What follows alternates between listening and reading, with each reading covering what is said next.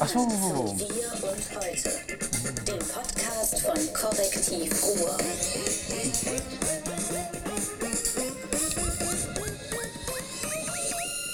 Bam.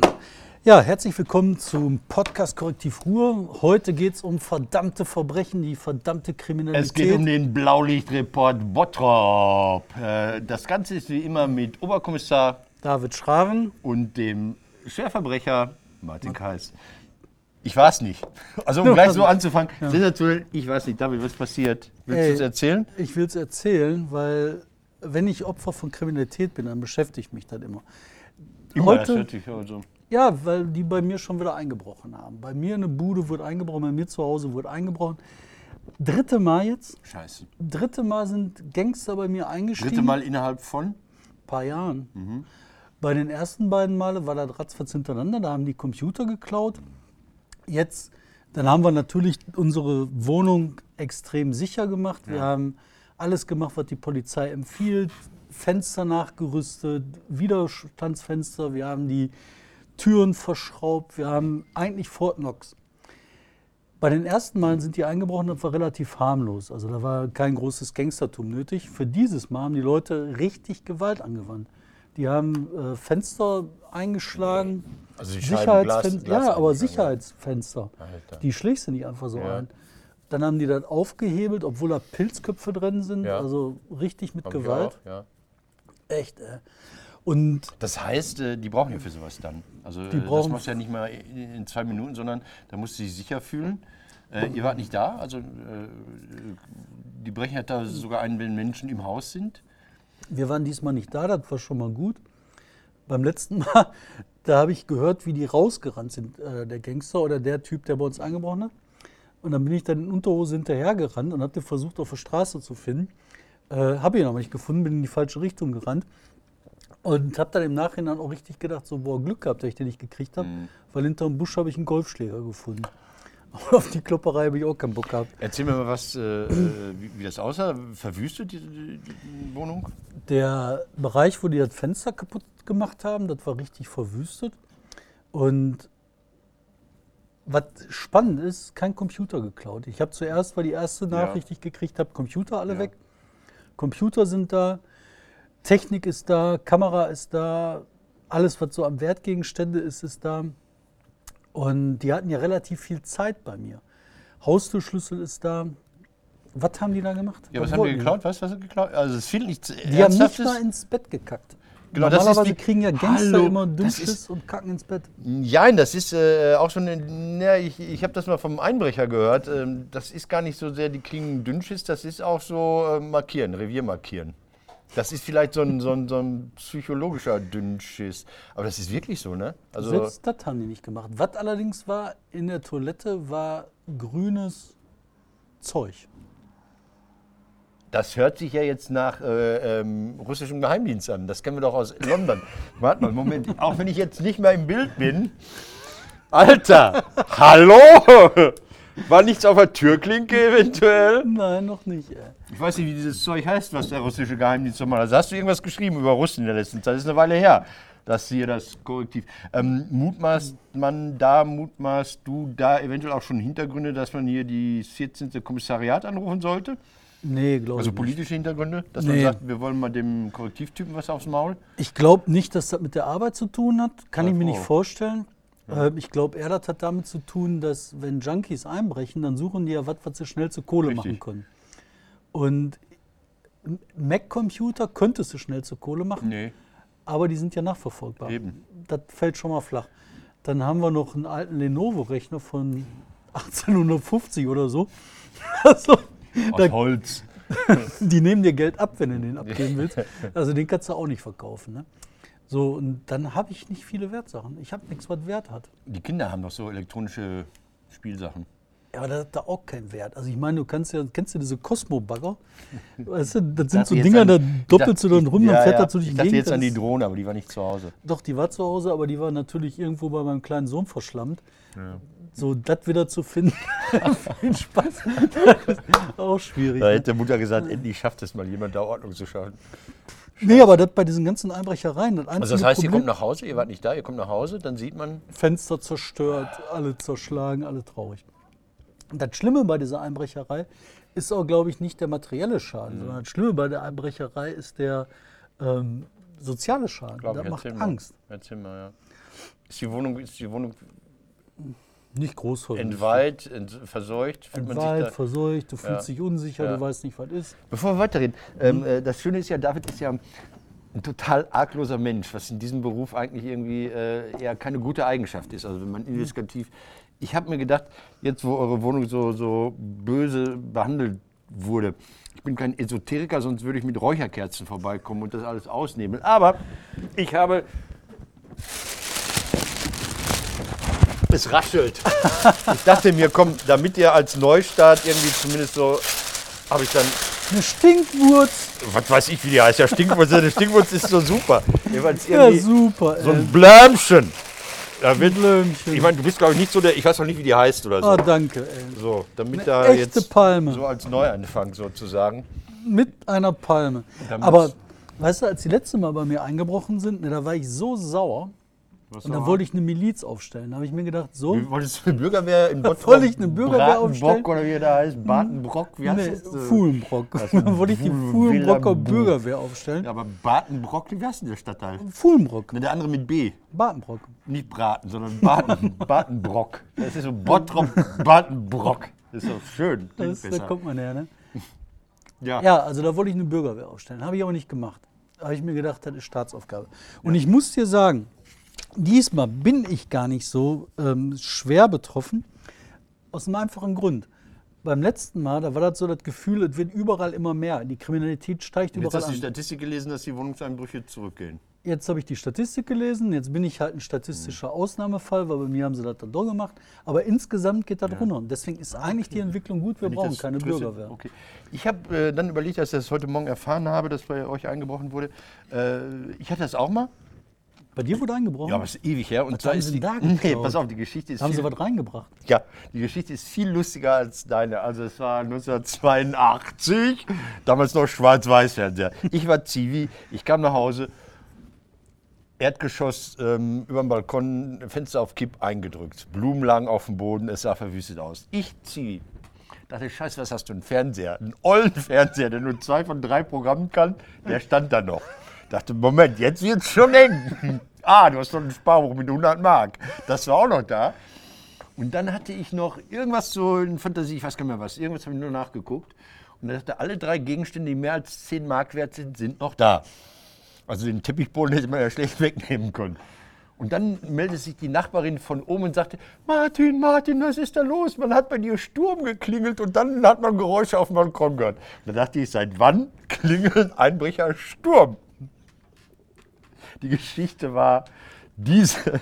Es war der Ehemann einer Arbeitskollegin,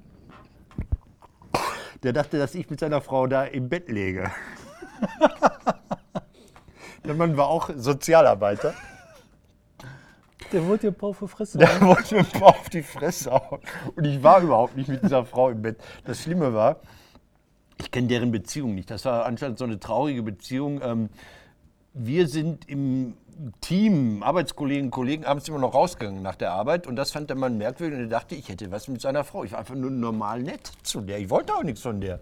Und als das dann alles auf mich hereinprasselte, am nächsten Tag saß dann der Mann bei mir zu Hause und redete auf mich ein, dass ich ihn doch bitte nicht anzeigen soll. Ich wollte den überhaupt nicht anzeigen. Ich dachte, Alter, ist doch alles klar, jetzt ein paar Blumen kaputt, hat mir 50 Mark gegeben, war die Sache vergessen.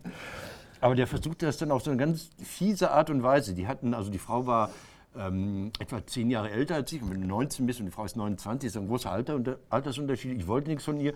Und dann kam bei ihr irgendwann der Gedanke auf, dass sie jetzt ihr Leben ändern wolle, mit mir zusammen sein wolle und wollte mit ihrem Sohn, der auch zehn Jahre alt war, bei mir einziehen. Was? Das war also meine Einbruchgeschichte. Ja, wie ist die Nummer ausgegangen? Äh, es war mir unglaublich peinlich. Der Mann saß dann da und, und, und schwätzte mich voll, dass seine Karriere ja am Ende sei, wenn er jetzt ins Gefängnis müsse. Ich war immer noch 19. Und äh, Ja, was ist mit der Frau Pass auf, gewesen, der die meinte, die willst du dir ziehen? ja, mal, dann appellierte er noch an, an ganz fiese Art und Weise, das Kind müsste dann ins Heim, sagte er dann noch. Weil er wusste, dass ich mal als äh, Blach im Heim gesessen hatte. Und da dachte ich, jetzt wird's fies, jetzt wird's gemein, jetzt wird so emotionale Erpressung. Mich hat die Sache total fertig gemacht. Ich habe fast Magengeschwüre bekommen. Ich konnte also nicht schlafen oder so, weil ich dachte, was wollen die Leute? Die sollen ihren Ehescheiß unter sich ausmachen und nicht bei mir einbrechen und Kinder und Frauen ablagern. Das war eine sehr, sehr irre Geschichte. Ich bin dann irgendwie da rausgegangen. Das hat mich aber nachhaltig verstört, muss ich sagen. Boah. Und erstmal der Effekt, den du auch vielleicht hattest, man kommt da rein, es geht nicht um die Sachen, die fehlen. Da kann irgendwas fehlen, ist mir scheißegal. Aber die Tatsache, dass jemand sich erdreistet hat, in meine Wohnung einzubrechen, das fand ich, fand ich total übel.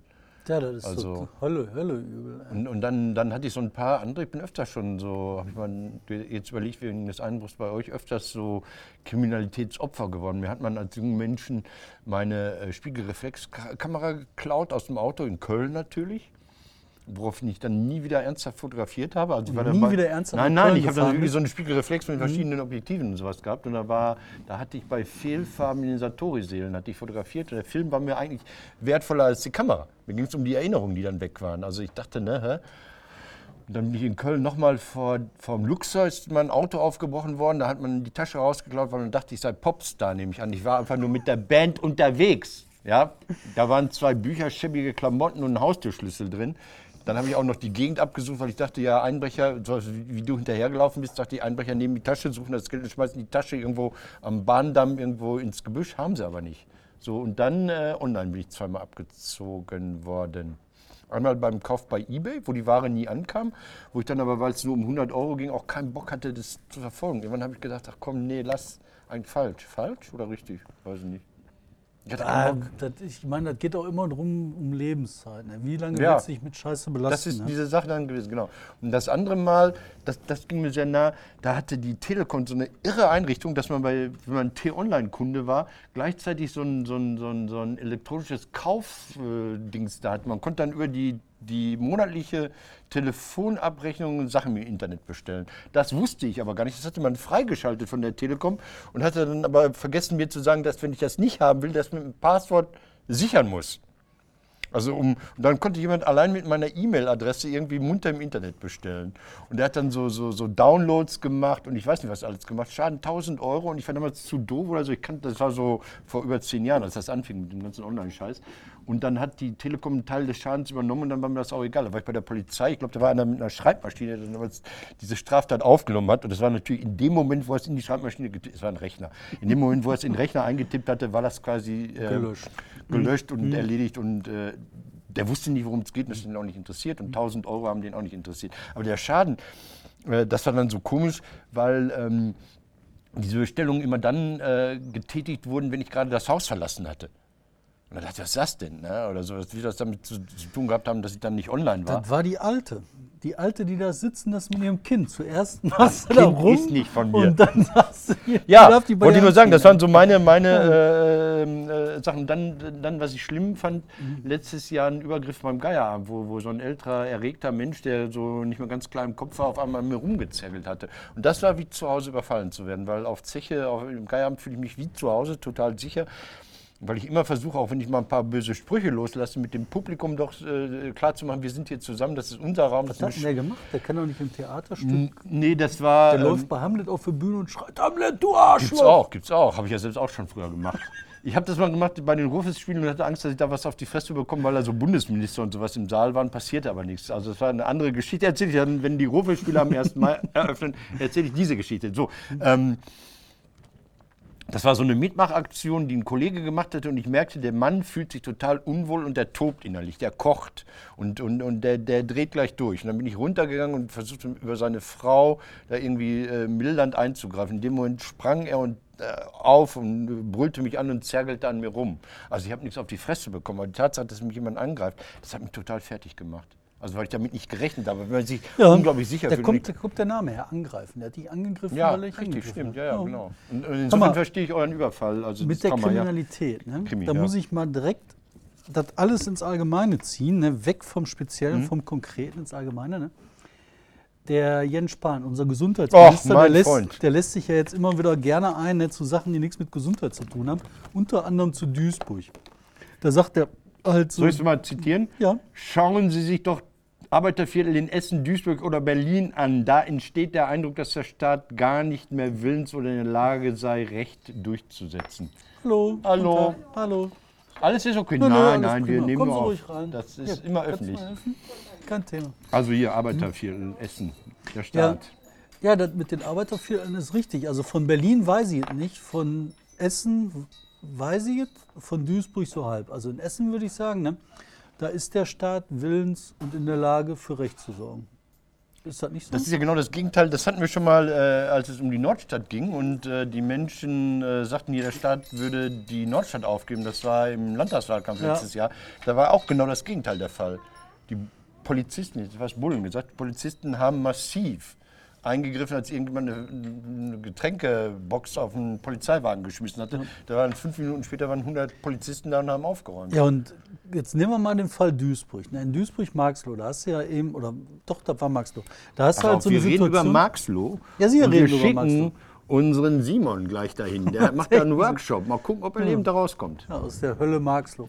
Marx. Aber, weißt du, da, da gab es halt Streit an einem Markt, wo halt zwei Gruppen, dann haben sie erzählt, das sind äh, Kurden oder Türken oder wer auch immer, dass sie sich gegenseitig bekriegt haben auf der Straße. Aber das war wohl alles nicht so. Da waren wohl diverse Nationalitäten Genau, auf ja. beiden Seiten, die sich diverse Male auf die Fresse hauen wollten. Und da hat der Staat ganz massiv eingegriffen. Da sind die mit jeder Menge Polizei rein und haben dafür gesorgt, dass da ähm, Ruhe ist, dass die sich nicht auf die Nase hauen. Ich mach jetzt hier die haben, auch die, Geräusche. die haben auch die Leute verhaftet. Die haben auch viele Leute da ähm, festgenommen, um denen Ah. auch klarzumachen, dass das nicht alles einfach nur so hinnehmbar ist. Und deswegen verstehe ich das, wenn der Oberbürgermeister von Duisburg, Sören Link, den ich ansonsten nicht, Nicht für so besonders Knorke finde, ja. so Knorke finde, ne? dass der sich da wehrt und dann auch dem Jens Spahn sagt, sorg du mal für Gesundheit. und was macht dann der Jens Spahn, wenn es um Gesundheit geht? Hast du halt gesehen? Der fragt bei Twitter, ob, äh, wie das denn geht mit der, mit der äh, Gesundheitsministerei. Da sagt er einen Tweet, äh, das ist jetzt kein Flachs, warte mal, wo habe ich das? Ah, habe ich das schon wieder alles gelöscht. Alles ich ganz gelöscht. kurz noch, während du suchst, Ja. sag ich noch was. Äh, ich fand schön, dass dieses schöne Wort Arbeiterviertel endlich mal wieder in den öffentlichen Gebrauch kam. Das kennt man doch nur als Problemviertel, als No-Go-Area, als Armutsviertel, als verkommene Ecke. Arbeiterviertel. Und dann dachte ich mir, Jens Spahn, wenn du so über, dann sollten wir wieder die alte Arbeitereinheitsfront. Also dann war ich schon bei Brecht und dachte mir, und links, zwei, drei, und links, und na, na, na, na, na, na, reih dich ein in die Arbeitereinheitsfront, weil auch du ein Arbeiter bist und so weiter. Ja, Auf jeden Fall lässt er sich Jens jetzt Spahn, bei Twitter, Profi. lässt sich jetzt bei Twitter erklären, wie das geht mit Gesundheitsminister. Der Gesundheitsminister fragt auf Twitter, Mhm. was ein Gesundheitsminister macht. Da schreibt er, mir haben heute Zahnarzthelferinnen berichtet, wie unsicher sie sich beim Wochenendnotdienst fühlen, da manche, meist männliche Patienten sehr aggressiv ich auftreten. Mundgeruch haben. Notärzte und Sanitäter wissen Ähnliches zu berichten. Besorgt mich sehr. Was hilft da? Martin, der fragt dich, der fragt alle, der fragt dich, was hilft Mundschutz. Mundschutz ist ganz, ganz wichtig und Gummihandschuhe, damit man keine äh, Spuren hinterlässt. Weiß ich, ich, ich weiß nicht, äh, ob der Nachrichten aus dem Kosovo hat oder so, ich weiß nicht. Also ich war oft beim Notdienst, ich kenne diese Ich Situation habe nicht. zuerst gedacht, das ist gehackt. Du kannst doch nicht als kann Gesundheitsminister auf Twitter fragen, Ja, aber doch, Gesundheitsminister geht. Innenminister machen das ja heutzutage auch. Was soll ich tun oder sowas? Ne? Also ich finde ich immer schön, wenn, wenn, wenn die ich Leute so, so äh, die Unsicherheiten befanden. Ist eine Sache noch zum Gesundheitsministerium. Als 98 der große Wechsel war von CDU, CSU auf Rot-Grün, da hat das Gesundheitsministerium auch gewechselt. Ich weiß nicht mehr, ob äh, Seehofer damals Minister war. Der war, glaube ich, Gesundheitsminister, müssen wir nachgucken. Und dann kam die Frau Fischer von den Grünen, so eine Blonde, ich weiß nicht mehr den Vornamen. Und was da gelaufen Das ist ein, ein Hauen ein Stechen in diesem Ministerium. Da haben die Referenten der Frau Fischer alte Entwürfe aus der Schublade wieder vorgelegt, haben gesagt, wir haben eine tolle Idee. Und da sie natürlich auch fachfremd war, so wie Jens Spahn ist ja lebensfremd und fachfremd, ähm, äh, haben sie ihr die alten Entwürfe wieder vorgelegt. Tolle Idee und sie hat es nicht gemerkt. Dann kamen die Lobbyisten vom DGB in dem Fall und haben gesagt, hör mal, Frau Fischer, den Entwurf kennen wir schon, alte FDP-Idee, packt mal weg. Also das ist, Ministerium ist nicht so einfach, wie man sich das vorstellt. Das das muss Jensi, Jensi Mensi muss das auch lernen, ja. Aber wahrscheinlich kümmert er sich in Zukunft ein bisschen mehr um Gesundheit und weniger um Arbeiterviertel in Duisburg. ey. Anderes, anderes Thema ist für mich, Entschuldigung, äh, weil ich schon wieder ängstlich auf die Uhr gucke, FDP, die ja im Moment wenig regiert. Also in NRW vielleicht so ein bisschen, aber äh, ansonsten nicht so viel. Ja, die wollen ja nicht schlecht regieren. Genau, deshalb gar nicht regieren, also in NRW auch.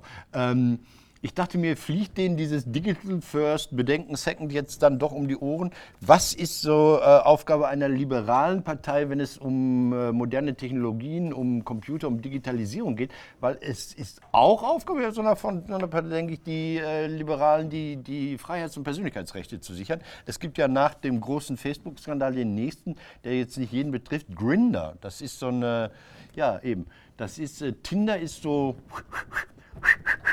ja, Match oder nicht, also so, so Paarungsverhalten. Und das gibt es auch für homosexuelle Menschen. Das heißt ja nicht Tinder, sondern Grindr, ohne E am Ende. Und äh, da gibt man seinen HIV-Status auch ein anscheinend oder kann man eingeben. Und die haben die Daten mal eben so weitergegeben. Also das an, an irgendwelche Firmen, an außenstehende Firmen, damit irgendwelche Deppen jetzt wussten, Johnny in Essen-Kettwig ist äh, nicht nur schwul, sondern auch noch HIV-positiv. Ein riesiger Datenskandal, also äh, wo, wo es dann auch bedenklich wird. Heute Wo, wo, wo, wo war das denn? Das habe ich auch nicht ja, mitgekriegt. ja, weil du dich nicht so sehr für homosexuelle Paarungsplattformen im Internet Bei interessierst. mir wird eingebrochen. Nee, sag mal, wo war das? Grinder, das ist wirklich so ein Nein, war das jetzt, stand das irgendwo ja, oder was? das Echt? war äh, in einigen Zeitungen so eine halbe Seite bekommen. Boah, ich meine, das ist ja echt ein Hammerskandal. Das ist ein richtiger Skandal. Und die haben das ver verkauft? Äh, das, jetzt, da bin ich jetzt, liebe Zuschauer, Hörer und Hörende, äh, selber gucken, weiß ich, nicht, äh, weitergegeben, jedenfalls außer Haus gegeben. Krass. Heftig, Krass. ne? Also das krass. möchte ich nun wirklich nicht, dass mein Gesundheitsstatus, also egal ob es eine Leberzirrhose oder sonst was ist oder Geisteskrankheiten oder äh, möchte Das ich nicht. geht nicht, geht nicht, geht nicht. Und heute in der Süddeutschen müssen wir darüber reden. Ich bin ja, bin ja der Überzeugung, dass nach dieser Goldgräberstimmung, so wie das ja bei vielen Industrien früher auch war, wo jeder alles gemacht hat, man hat ja beim Goldgraben auch irgendwie wilde Sachen im letzten, vorletzten Jahrhundert am Yukon gemacht. Irgendwann ist das so übergegangen geregeltes äh, Unternehmertum. Vielleicht, vielleicht wird es, ähm, müssen wir mal irgendwann drüber reden, vielleicht bei eurem Campfire im Spätsommer. Vielleicht wird es dann doch sowas wie ein gemeinnütziges Internet geben müssen oder so ein öffentlich-rechtliches. Ich weiß es Ich glaube einfach nur, das wird alles ein bisschen zivilisierter. Da wird es halt Regulierungen einführen müssen. Das ist ja, das, wenn eine Gesellschaft lernt, heißt das ja nicht, dass die Gesellschaft lernt, Knöpfchen zu drücken. Nein, nein, die Sondern die lernt- Gesellschaft lernt, welche genau. Regeln brauche ich. Und dafür muss er erstmal klare Regelüberschreitungen machen. Das ist ja, Das ist der Witz wäre ja Sache. zu einfach, wenn man sich das vorher alle Ja, überlegt und ist dann ja- sagt, äh, jetzt haben wir die richtigen Das Regeln. ist ja auch eure Bot drüber. Ich bin wieder, ja, ich weiß, mein, mein Shirt ist scheiße. Ich soll es in die Hand nehmen? Nein, das ist einfach nur das Kabel. Ach, es macht Geräusche. Das war ich. Entschuldigung. So, und dann halte ich mich ein bisschen schief. Glaube ich auch. Äh, Try and Error. Trial and Error. das noch einzige- was- ich noch Nein, was. ich möchte du auch noch was. was. Ja, wir haben gut. hier das Mhm. Kernthema Kriminalität. Ja, und so. wir haben halt ein, eine Geschichte gestern aufgemacht. Ähm, da ging das um Hier den heißt WDR. das Korrektiv. ja. Korrektiv, Eine WDR, korrektiv. sexuelle Übergriffe im WDR. Ein, Beim Ich bin WDR? ein Alpha-Mann beim WDR. Das war eigentlich ich, aber Der Alpha-Mann hat halt, äh, also nicht vergewaltigt, nicht, dass man das irgendwie in den falschen Hals kriegt oder so. Ja, und ist Das- übergriffig geworden und hat seine Position als ich bin der Chef, du bist die kleine süße Praktikantin. Genau, dann hat er die in Mal eben aufs Hotelzimmer, Schmierigste ausgenutzt. hat er die ins Hotelzimmer geholt und hat er da irgendwelche Pornos angeguckt. Und die Pornos, die er angeguckt hat, das waren Busbang-Pornos. Hast du davon schon mal gehört? Natürlich. Hm? Ja, ja, klar. Unfassbar. und dann macht, guckt er, also ich meine, wie, wie muss man drauf sein, um, ich meine, das ist doch Er hat, Moment, er hat dir doch angeboten, da mitzuspielen, habe ich gelesen. Ne? Oder äh, Nee, nee, sie die, die gefragt, haben willst das, nicht mehr so ein kenn, Porno der mit- hat gesagt, kennst du sowas? Und das waren halt Pornos, wo man einen Bus fährt und dann kommen da Frauen in den Bus und dann wird gepoppt. Ja, ach so. Und dann wird das gefilmt. Und das kann man doch nicht gucken, das ist doch peinlich, das mit so einer, ich meine, der Typ ist ja, älter, alt, alt, der hat so verheiratet Alter. und sowas, das kann man doch nicht machen. Ja. So, das ist aber der Skandal. Das nächste ist, der Skandal wird gemeldet, kommt in Gang. Ähm, äh, zwei Frauen haben sich da äh, äh, an den WDR gewandt, haben gesagt, hier euer Korrespondent, der ist da sexuell übergriffig geworden, das geht nicht. Das ist schon mal mutig und gut, dass sowas passiert. Ja. Dann haben die beim WDR die Köpfe hin und her gewuselt, haben dann gesagt, so, jetzt kriegt der einen bösen Eintrag in seine Personalakte. Die Praktikantin hat einen schönen Tadel, Brief gekriegt, Tadel nannte Tadel, Tadel, früher, ne? einen Tadel. Die Praktikantin. Ex-Praktikantin hat einen Entschuldigungsbrief gekriegt Mhm. von der äh, Chefredakteurin vom WDR. Ende. Und das geht doch nicht. Nee. Siehst du, bist du wie ich. Aber, aber, aber wie weiter jetzt? Läuft das weiter? Ich meine, ähm, Ja, ich hoffe, dass das einfachen, weiterläuft. einfachen äh, Google-Tricks rausfinden, um wen es da wohl geht. Ich habe es nicht gemacht. Ich will es auch, ich auch gar nicht wissen. Ich hätte auf jemand anders getippt. Ich finde, Nein. das muss Konsequenzen haben. Und zwar ähnlich wie bei dieser MeToo-Geschichte. ja. ähm, wo es halt um die Filmindustrie geht, geht das halt auch um, um so eine Industrie. Und ich glaube, das ist halt in jeder Industrie. Und ich glaube, das ist ähnlich wie bei dem sexuellen Missbrauch an Kindern. Das geht nicht um Religion, ob das die Katholiken sind, Evangelien oder sonst was. Das geht um Machtverhältnisse. Um Ich habe das aber auch mal erlebt, David. Also jetzt, äh, das Was? ist total doof, wenn ich als, als Mann das erzähle. Mir ist das mal passiert, da ging es um einen Job und es ging um eine weibliche Vorgesetzte, die mich dann äh, sonntags morgens äh, zu sich nach Hause bestellt hat. Ich dachte mir nichts bei und dann äh, öffnete sie mir im Bademantel ähm, die Tür und zeigte mir ihr Schlafzimmer. Und Nicht im Ernst. ja, das war, das war, das hat mich auch fertig gemacht, ehrlich so. Das hat mich richtig fertig gemacht. War das die, die bei dir einziehen wollte? dem Nein, das war jemand anders. Das war jemand anders. Das war nicht die, die einziehen wollte. Mein Gott. Äh, äh, David, das hat mich richtig fertig gemacht, weil ich so hilflos war. Es ging um einen Job, den ich gerne machen wollte. Und dafür musste man mich nicht sexuell zu irgendwas bringen. Und ähm, der jetzt auch nicht so lukrativ war, aber ähm, ich dachte, wie, wie willst du da jetzt weiter arbeiten mit dieser Person, die dich da so komisch empfangen hat? Es war aber so, so auf so einer Schwelle, wo man sagen konnte, das kann auch ein missglückter Anbahnungsversuch gewesen sein. Aber es war eine Vorgesetzte. Die oben, ich unten, ich Job haben wollte, sie vergeben. Sonntags morgens Bademantel. Hier ist mein Schlafzimmer. Ich habe schon mal für uns gedeckt und sowas. Ich dachte, Alter, wie kommst du hier raus? Wie kommst du hier raus? Ey, Martin, du hast ein Leben. Ich nenne Namen, aber erst wenn wir auf sind. Aber Ähm, noch was, ne? ja. Ich finde, das ist halt ähm, eine Sache, da gehört halt eine vernünftige Debatte rein. Ja. Und ich finde auch, dass die ganzen anderen Fälle, was, wir kriegen hier E-Mails, ich kriege E-Mails säckeweise von irgendwelchen Leuten von, äh, im, im öffentlich-rechtlichen Rundfunk, die sich daneben benehmen wie sonst was. Heute haben wir eine Sache mitgekriegt, ähm, und zwar beim WDR, da ist die, ähm, die äh, eine Beauftragte aus dem Personalrat ähm, zurückgetreten, weil die sagt, so wie der WDR sich da verhalten hat in der Geschichte mit dem Korrespondenten, das wäre eine Unmöglichkeit, dass die versuchen, die Verantwortung abzuwälzen auf äh, Integrationsbeauftragte oder äh, Frauenbeauftragte, meine ich. Und das geht nicht. Das aber muss halt eine zurück? Das Kulturänderung ergibt doch keinen Sinn, wenn der denn zurücktritt. Ja, das ist auch das, was ich immer so sage, wenn man schon mal in so einer Position ist und gewählt ist, dann muss man da auch was aushalten und durchsetzen. Also, weil Aber der, der, der Bundeswehrbeauftragte, wer ist der Wehrbeauftragte? Der Bundeswehr, oh, ein Soldat wird angegriffen, tritt zurück, oder geht doch nicht. General, ne? General, so, nein, meine Armee wird angegriffen, ich drehe zurück. Na, natürlich geht das nicht. Aber du weißt ja, du kennst die Verhältnisse nicht. Deswegen kann man der Frau, glaube ich, überhaupt keinen Vorwurf machen. Du weißt ja gar nicht, ob die in diesen Verhältnissen, in denen die da steht, sich überhaupt durchsetzen kann. Und nicht jeder Mensch ist für einen Ja, aber jetzt hat sie Konflikt doch das erste Mal einen Fokus auf ihre Arbeit. Niemand hat jemals die Frauenbeauftragte des Personalrates des Westdeutschen Rundfunks äh, annähernd wahrgenommen. Jetzt ist sie die Das Möglichkeit, ihre Arbeit nach vorne. Ja, was weiß ich. Aber hier, ich sag dir mal, wer das war. Das kann man ja alles, das haben wir ja alles hier schriftlich. Ne? Jetzt kommen hier knallharte Namen, Daten, Nein, das war die Fakten. Interventions. Äh, Was soll das denn sein? Macht der WDR auch Kriege mittlerweile? Interveniert er in Nein, wenn da Theater ist, dann so, haben die einen, so. der geht da hin und sagt so, ey, hier ist Theater, das kann nicht sein, ich, ich mache hier, Okay. ähm, ich greife ein. Und da hat die jetzt gesagt, da macht sie nicht mehr mit, weil die Verhältnisse im WDR nicht gut sind, nicht funktionieren und dass es halt eine neue Unternehmenskultur braucht. Da mag sie recht haben. Ich hoffe halt, dass diese ganze Sache Weißt echt was jetzt- bei den Medien auslöst. Was das jetzt wieder, durch deine halbe Stunde ist rum, ich hätte gerne mit dir geredet, 70 Jahre Watts. Oh, jo, komm, das machen wir noch. Die 20 Sekunden WAZ reichen. wird 70 Jahre alt. Wir hatten in den 80er Jahren, da musste man noch Überschriften von Hand auf so eine Leiste tippen. Da hatten wir so einen Spruch gehabt, den musste man übertippen, weil eine siebenspaltige Überschrift in 336er Größe hatte so und so viele Anschläge. Da mussten wir immer vorher den Spruch eintippen. Wir machen Zeitung für moderne Menschen, für Menschen, für die informiert sein ein Teil des Mo. Und dann hörte diese Zeile auf. Ähm, und ich hatte Ende der 80er Jahre, da fing das Zeitungssterben schon an, da gab es im Grimme-Institut ein Projekt, äh, Lokalzeitung heute. Und da machte man so, äh, Emder Zeitung war damals sehr, sehr federführend bei modernen äh, Belangen. Die haben gesagt, nicht so viel langweilige Rathausberichterstattung. Die haben gesagt, auch mal ein Pro- und Kontra-Kommentar in die Zeitung zu packen. Also Einerseits finde ich gut diese Maßnahme, andererseits finde ich nicht so gut. Und personalisieren, die Gesichter der Redakteure, zumindest bei Meinungsartikeln dazu packen und die Durchwahl des Redakteurs. Das habe ich dann bei mir in der Redaktion vorgeschlagen, die haben mich gelüncht. Die haben gesagt, bist du bescheuert? Die Durchwahl, dann rufen die ja an. Klar.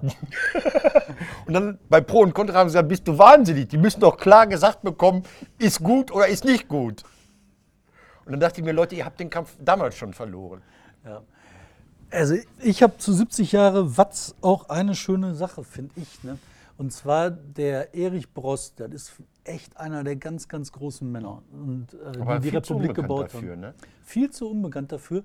Und ich mache jetzt in 20 Sekunden die Lebensgeschichte von Erich Brost. Ne?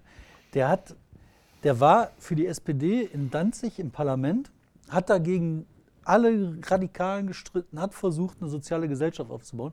Dann sind die Nazis in Danzig eingefallen, er ist abgehauen, hat sich abgesetzt nach London, hat dann gearbeitet als Undercover-Reporter, hat aus dem besetzten Polen Geschichten gemacht, hat als SPD-Mann, muss dir vorstellen, geht der freiwillig zurück nach Polen, macht da Geschichten für, das, für die Freiheit in, in London, bei BBC, Wobei glaube ich, war der. nicht Polen war, aber egal, ja. Ja, aber der hat dann in Polen gearbeitet.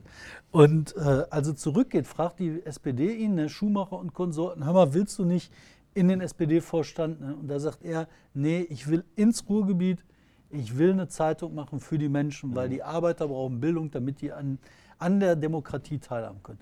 Ganz, ganz große Geschichte.